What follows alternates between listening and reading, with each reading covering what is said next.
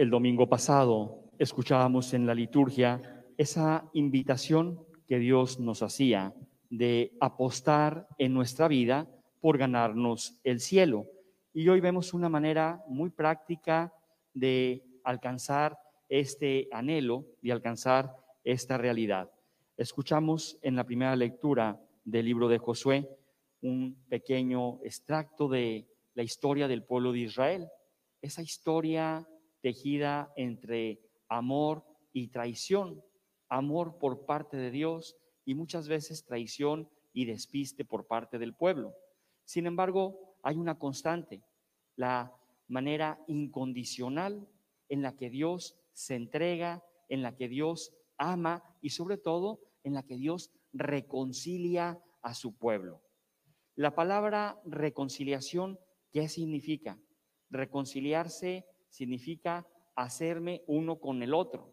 En este caso, nosotros que buscamos reconciliarnos con Dios, es tratar de asemejarnos y hacernos como Dios, tratar en nuestra vida de integrar, tratar en nuestra vida de adoptar los sentimientos y la manera de actuar de Dios hacia nosotros. Y esta es la oportunidad que Dios le da al pueblo. Por eso vemos en la primera lectura que el pueblo, hay una palabra clave, celebra, celebra este momento de reconciliación. Dios les abre las puertas de la tierra prometida donde nunca más volverán a pasar necesidad. En la segunda lectura escuchamos esa recomendación de San Pablo, una recomendación muy propia de la cuaresma, que tendría que ser, eh, por, por así decirlo, el resultado final de nuestro itinerario cuaresmal, el revestirnos de Cristo, revestirnos de el hombre nuevo, redimido, sanado, curado y sobre todo perdonado y reconciliado con Cristo. El Evangelio nos pone esta escena ya conocida por todos de el hijo pródigo. Y hay dos hijos ahí. Uno es el que se aleja y el otro es el que está con su padre. En definitiva, todos tenemos algo de estos dos hijos. Todos tenemos esa necesidad de levantarnos, dice el Evangelio, se levantó y regresó a los brazos de su padre. Y también todos tenemos algo de aquel hijo que estaba con el Padre. Todos en nuestra vida experimentamos la presencia de Dios, pero no siempre la valoramos. Todos en nuestra vida experimentamos la cercanía de Dios cuando lo necesitamos, pero no siempre nos damos cuenta de que Dios está ahí para nosotros. ¿Cuántas veces le hemos reclamado a Dios? ¿Cuántas veces le hemos exigido a Dios? ¿Cuántas veces le hemos pedido a Dios cuando Dios nunca nos ha soltado? Cuando Dios nunca nos ha dejado? cuando Dios ha estado en las pruebas, en las bendiciones, en las alegrías, en las tristezas, en las dificultades y en los gozos. Dios es incondicional. El amor de Dios con nosotros no es como el amor de los hombres. El amor de los hombres desafortunadamente muchas veces está condicionado.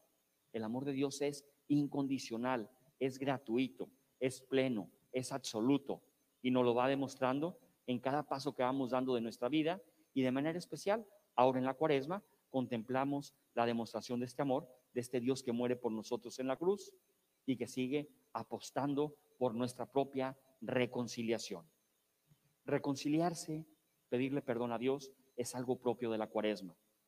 Todos tenemos que tener esta actitud del hijo pródigo, aprender a levantarnos, correr a los brazos del Padre y poner en su lugar a veces tantas fichas de nuestra vida desacomodadas, tratar de acomodarlas, el aprender a recibir el perdón y aprender a dar el perdón nos libera. No quiere decir que no olvidemos las cosas. Claro que uno tiene que aprender en la vida a integrar y a incorporar malos momentos, malas experiencias, malas situaciones, que no las vas a borrar, pero las integras en tu vida. Las perdonas y las sanas con la oración y con la sangre de Jesús. Y le pides al Señor fortaleza. Pero es necesario acercarnos a Dios. ¿Por qué muchas veces hacemos agua por todos lados? ¿Por qué muchas veces fallamos por todos lados? Porque no estamos cerca de Dios. Y a veces nuestra manera de pensar es una manera bastante mundana, bastante ambiciosa, bastante vil, bastante rastrera. El hombre que se deja, como dice San Pablo, iluminar por Jesús, el hombre que se deja revestir por Jesús, el hombre que se deja empapar por el Espíritu de Jesús, no es capaz de lastimar a nadie, no es capaz de fallarle a nadie, no es capaz de traicionar a nadie. Es un, hombre que es leal. ¿Por qué? Porque está iluminado, está fortalecido con la gracia de Dios y no fortalecido con la gracia humana. Por eso la liturgia constantemente nos invita a hacer estos actos de penitencia, estos actos de reconciliación, estos actos de renovación interior. En, definitiva, a tratar en nuestra vida de caminar siempre con el corazón dirigido hacia Dios y no con el corazón dirigido hacia la tierra. Aquellos hijos que tenían un padre tan bueno, aquellos hijos que tenían un padre realmente misericordioso, que es el Padre, que es Dios, desaprovecharon la oportunidad de gozar de esa misericordia, desaprovecharon de la oportunidad de disfrutar de esa misericordia. ¿Por qué? Porque su corazón estaba dirigido hacia las cosas de la tierra, no hacia las cosas del cielo, no hacia las cosas que te ayudan a trascender.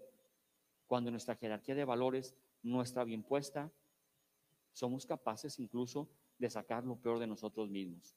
Que la lección de este domingo nos rete y nos anime a todos a acercarnos a estos brazos del Padre de la misericordia que siempre nos perdona. Por eso hoy el domingo es domingo de la alegría, la alegría de que Dios toma siempre la iniciativa de salir a nuestro encuentro, de que Dios toma siempre la iniciativa de hacernos sentir bien, de que Dios toma siempre la iniciativa de, de sanarnos y de curarnos en cualquier circunstancia que estemos pasando. Así sea.